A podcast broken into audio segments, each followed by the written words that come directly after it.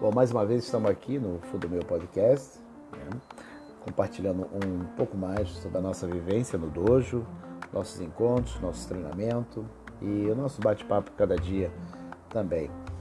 É, apesar da distância, né, sempre tentando manter contato entre os praticantes, né, e também no dojo nesse período. Claro que nesse período que estamos passando de adaptação, né, não estamos todos nos encontrando da mesma maneira como fazíamos anteriormente. Né? Ou seja, ficou cada dia mais claro, né, que sempre estudamos na, durante as aulas, né, escutávamos sempre na, durante as aulas, né, que o ninja devia buscar né, o poder da adaptabilidade. Né? Muitas vezes a gente escutou isso, mas a gente não entendia muito bem com relação à própria vida. Né? Com relação à técnica, a gente podia até entender. Né? Às vezes um taijutsu perante um ataque, né? ou no treinamento, né? Às vezes você se colocava numa posição desfavorável, né? E você teria que buscar, né? A partir dali, uma posição onde você pudesse dar um, um best vazal contra golpe e dessa maneira se adaptar ao movimento que o outro de repente estava é, realizando em você, né? seja um, um, um, movimento de desequilíbrio e etc. Né? Tanto que nós temos uma, uma expressão, né? Onde muitas vezes, às vezes é, sacrificamos o nosso equilíbrio também né, para conseguir né, chegar ao nosso, à nossa meta, ao nosso objetivo. Né. É, a, gente, a, ideia, né, nesse período aí que, que estamos é, desenvolvendo esse projeto com podcast, tentando colocar para fora nossos o nosso bate-papo de forma natural, né, sempre vai ser muito desafiador, né? E eu cheguei a comparar isso com um processo que a gente é, fala no dojo, né, que é xícara onuco, que é, na verdade é um conceito que se fala muito no dojo, né? Eu posso mais ou menos falar para vocês é, com respeito a isso, né? É, quando temos esse passamos por esse momento, chegará ao núcleo, né? Que pode significar o poder ou força, né? Ou retirar, ou, ou retirar, né? Ou a força, né? Muitas vezes a capacidade de soltar ou liberar o poder de uma maneira mais adequada e no momento adequado, né? Que você possa sentir a, de repente sentir a resistência é, do, seu, do seu oponente. Então você vai soltar e ele vai cair naquele vazio, né? Então muitas vezes a gente também se sente isso, né? Às vezes também nós temos forças ou energias é, paradas, estagnadas, né? De coisas que temos que fazer, né? Mas a gente está ainda preso aqui lá. A gente precisa que a, a, aquele ponto se solte para que possamos é, ser projetado para frente, né? Seria também, se ele compara muito isso com o, o momento também onde a gente é, vai numa direção e utilizar aquela força de alguma maneira que seja favorável também para nós. Né? Muito se fala também sobre a via, a via do guerreiro como um estilo de vida. Né? Agora, né, a gente, nós que escolhemos é, o nosso treinamento, né, a, escolhemos a, a, via do guerreiro, o entendimento desse caminho, né? Caminho não vai ser sempre belo, onde as paisagens, como sempre vemos nos filmes, né, das artes marciais, ou aquele vídeo bem feito, onde a pessoa chega ali e treina, e essa, não, tem todo um contexto por trás, né. A gente sempre fala que quando a gente vê aqueles vídeos, né, às vezes no ah, YouTube ou Instagram, que às vezes a gente projeta, você vê, o dojo limpo, organizado, etc mas toda, toda a, aquilo que a gente está vendo, as pessoas não conseguem ver que por trás também teve um movimento, né? Alunos que chegaram mais cedo, professor mesmo também organizando o espaço. É como o dia a dia, né? O caminho do guerreiro é a prática do dojo é vida é Budo Life, né? A vida do Budô, né? O caminho marcial ali como vida, né? Você chega no horário, se organiza, se adapta a chegar naquele horário também é, para poder se organizar, para poder, de, de, alguma maneira, ter um lugar bem harmonioso para poder treinar. Né? Então, quando a gente aceita isso, sabemos que há essa responsabilidade de, de se organizar, de saber que, que de repente aceitar né, que, que as coisas que estão acontecendo, as, as mudanças, né, aceitar como algo natural, né, é, também é parte do, do, do, caminho da via, do estilo de vida do guerreiro. Né. É, outro dia eu estava lendo um, um, artigo né, de um amigo, é um artigo bem antigo assim, de um, de um livro, né, onde falava muito disso, né? Na vida nós somos muitas coisas, né? Artistas, professores, etc. E temos também o caminho da, das artes marciais, né? Independente da arte marcial que venhamos a fazer. Mas ali acabamos sempre, né? Como estamos é, ligados, né? Conectados com a prática marcial, a gente sempre quer estar ligado, né? Escolher né? a via do guerreiro, a via do, do praticante, do budoka, né? Isso é fantástico.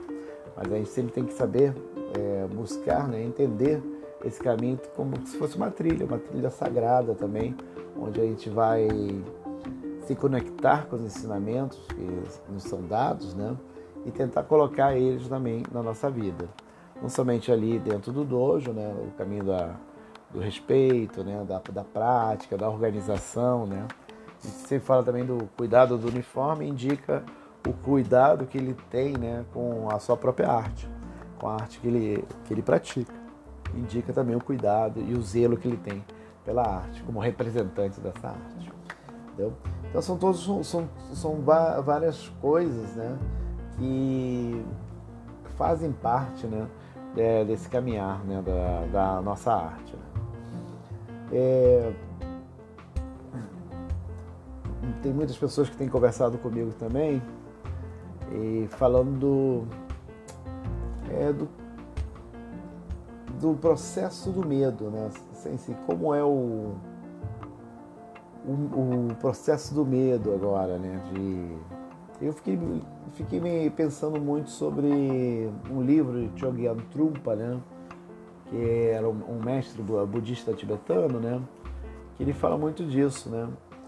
Que que às vezes para experimentar né, o destemor, a gente vai a gente vai ter que experimentar né, o próprio medo. Muitas vezes, para experimentar o, o destemor, vai ser preciso experimentar o medo. Né? Saber, saber aceitar que ela, que ela existe, né? que o medo existe, né? e saber de alguma maneira entender a causa do medo e como podemos é, controlar isso. Né? Então, esses são, são parte do, do processo também é, do guerreiro. Né? Todo guerreiro, em algum momento, já, já teve medo de algo, já teve medo do, do desconhecido, de ir a um lugar sem saber para onde ir. Né? Imagine isso nos, nos, tempos antigos, né? Às vezes pessoas caminhavam por todo o Japão, né? a pé muitas vezes, todos que podiam ter é, um transporte como um cavalo, nada disso. E era um momento de muito medo, né? E isso é uma coisa que o budismo ele fala muito sobre isso, né? Você para vencer o medo, você precisa reconhecer o medo, né? Seja, nós temos que perceber, né? Perceber o nosso medo, tentar nos reconciliar com ele também diz que deveríamos observar como nos movimentamos. É, está aí junto como é que nos movimentamos, como falamos, como nos comportamos, como roemos as unhas e, e por vezes também colocar as mãos no bolso, às vezes sem nenhuma necessidade. Dessa maneira descobriríamos né, alguma coisa sobre como o medo ele se exprime sobre a forma de, da agitação. Então devemos encarar o fato de que o medo nos espreita sempre. Em tudo que a gente possa vir a fazer na vida, às vezes a gente vai estar acompanhado pelo medo também. E reconhecer isso né, é o primeiro passo né, para que a, mudança né, ou a transmutação ela possa chegar a surgir é, na nossa vida. Reconhecer quais são os seus medos. É, é o primeiro passo para que possamos é, transmutar esses medos. Né? Então esse é um ponto também né, é, que a gente sempre fala. Eu acho que é um, é pode ser uma coisa bem. Quando começamos a, a conversar muitas vezes no dojo, né, no dojo, né, é, são conversas muito longas, né? Não, consigo, não, não conseguimos muito é, concluir certos assuntos. Então são assuntos que se estendem, né? É, precisa que a gente sempre olhe o nosso medo, né? Saber descobrir quais são essas coisas, né? Que, que causam esse, esse medo. Né? É, sempre escutamos também sobre o processo de você buscar refinação, refinamento, né? Refinamento espiritual, né? Esse refinamento espiritual muitas vezes se dá através do, do, do estudo, né? Do, dessa filosofia, mas, mas principalmente sobre a importância da prática da, da, do Moksho, da, da própria meditação. Né? A gente busca que através né, do silêncio, muitas vezes encontramos uma resposta. Devemos, devemos reconhecer também que a nossa mente ela se encontra às vezes constantemente agitada, né? com várias preocupações, com várias coisas que às vezes não vem de nós, vem do externo. Né? Mas o, o, controle, né? o, o apaciguar né? essa agitação mental e agitação é, emocional é através da, da própria prática meditativa. Por isso a gente dá muita ênfase no nosso treinamento, ela vai sempre em conjunto é, com a prática meditativa, tanto no início como no final. Então nós, né, no Fudomyo Dojo, a gente toma né, essa prática meditativa, não somente a prática marcial, a prática física, mas tomamos a, a prática da meditação como uma trilha, uma trilha sagrada para nós. Né? A gente não deixa de, de praticá-lo, a gente tenta buscar trazer isso né, de maneira perceptiva. Né? E tentamos sempre reconhecer e lembrar a importância da, dessa, dessa, dessa prática. Né? Então, muitas vezes, né, a gente está ali no dojo, né, mas o que vai levar, vai nos levar, nos conduzir ao não desgaste de energia com coisas que, que de repente nos preocupam, né? nos preocupa que está de forma externa, é exatamente o foco. O foco a gente vai ganhar o dharana né, através da concentração, através da, da concentração meditativa. A gente vai, da prática meditativa, a gente vai conseguir desenvolver a concentração, o foco, a disciplina e gerar energia, né? Às vezes para transformar esse caos que a gente vê ao nosso vazio, o caos, o, o próprio vazio, né? Em coisas que possam nos elevar e dessa maneira nos encontrar também. E buscar, um, de alguma maneira, trazer harmonia é, tanto para o grupo como para você mesmo, entendeu? Então esse eu acho que é o, que é o processo mais importante da nossa prática marcial. Ele vai muito além de somente movimentar armas, bastões e botar um uniforme bonito. Ele vai muito além disso, né? É, quando eu iniciei na, na prática da, dessa arte, tem uma frase que eu, que eu não esqueço, que eu, que eu escutei muito do meu sensei, que diz assim, né? É, o ninjutsu é muito mais que um conjunto de, de técnicas, um aglomerado de técnicas. Ele sim é um conjunto de sentimentos. É muito mais que um aglomerado de técnicas, é um conjunto de sentimentos. Também junto com isso, algo que ficou marcado também, né, é, na minha mente e sempre levei isso muito próximo, sempre trouxe muito próximo a mim, é que o ninjutsu devemos viver de coração, ele é o princípio e não tem fim. Né? Então, muitas vezes é, as pessoas se confundem um pouco com tudo isso, né? mas para a gente poder compreender né, qualquer coisa que venhamos a fazer, né, temos que às vezes é, entrar né, é, focar né, nessa prática. Né? E a partir daí a gente vai vendo também é, quais são os benefícios que a prática marcial ela vai trazendo para você. Benefício físico, benefício mental. Né? Você vai aprender também a focar mais, estar tá mais focado na, na, na sua prática, né? na sua vida, nas coisas que você vem, vem a fazer e etc. Né?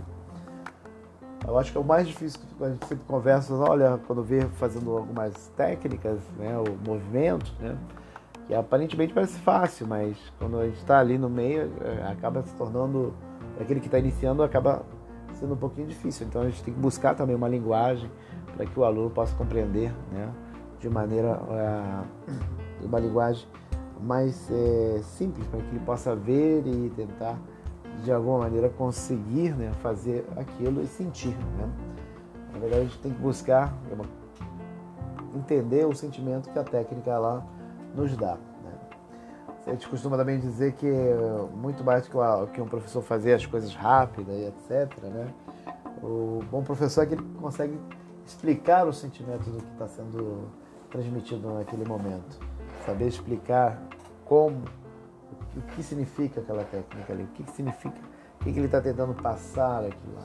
Às vezes não, não é uma técnica para é, marcial, mas sim um conjunto de movimento que ele vai te levar a uma consciência corporal. Isso que é, às vezes é um pouco difícil de compreender. Mas é isso, meus amigos, eu queria compartilhar com vocês um pouco disso, né, do nosso sentimento com, com o dojo, né? É, Recentemente tivemos coisas muito boas acontecendo, né? E sempre a gente está aí com bastante ânimo, esperando que futuramente possamos todos nos encontrar e dessa maneira, né? É, poder, poder de, uma, de algum modo, né? A gente poder se encontrar para treinar, rir e etc, né? Tinha uma frase que eu separei que queria falar com vocês, acabei de lembrar, é que eu fiquei rindo sozinho, né? Que eu falei que o, ninja ele, ele tem ele, ele o, o poder maior que o, que, o, que o ninja tinha era o poder da surpresa, né? Então Hatsumi Sensei ele compara isso ao humoristas, né? Diz que os bons humoristas são também como ninjas. Eles nos levam por um caminho e no último momento ele consegue levar-nos a algum lugar inesperado. E dessa maneira ele consegue fazer com, que todos consigamos rir se foi Guerrado Sumicense, ele fala também que ele que o humorista ele faz isso a todo tempo, né? Que o ninja deveria fazer também isso a todo tempo, dentro, dentro do, do, seu, dentro do seu diálogo, dentro do seu caminho de, de conversa com seus amigos. E diz que o bom ninja ele tem a capacidade não somente no seu taijutsu, no seu, na sua arte de mover, mas também em suas interações diárias a cada dia também. Então é importante você ter esse processo também de saber interagir diariamente né, com as pessoas. Diz que o, o símbolo do vitorioso sempre vai ser o sorriso. O Rasul também fala isso. Eu gosto muito dessa frase. E eu falava isso sempre pro meu filho, né? Quando ele tirava boas notas, ele ficava alegre Falar para ele, ó, o símbolo do vitorioso é o quê? Aí ele um sorriso, pai. Então é, então é isso, meus amigos. Bom, espero que tenham gostado. Vamos estar outra vez aí essa semana, iniciando. Eu pouco a pouco estou me curando também de uma gripe e já estaremos juntos aí, trocando informações, treinando e aprendendo cada dia mais um com o outro. O caminho nunca vai ser solitário, o caminho sempre vai ser da maneira que estamos vivendo sempre, unidos e rindo, se divertindo como sempre. Nipican a todos e logo estaremos juntos.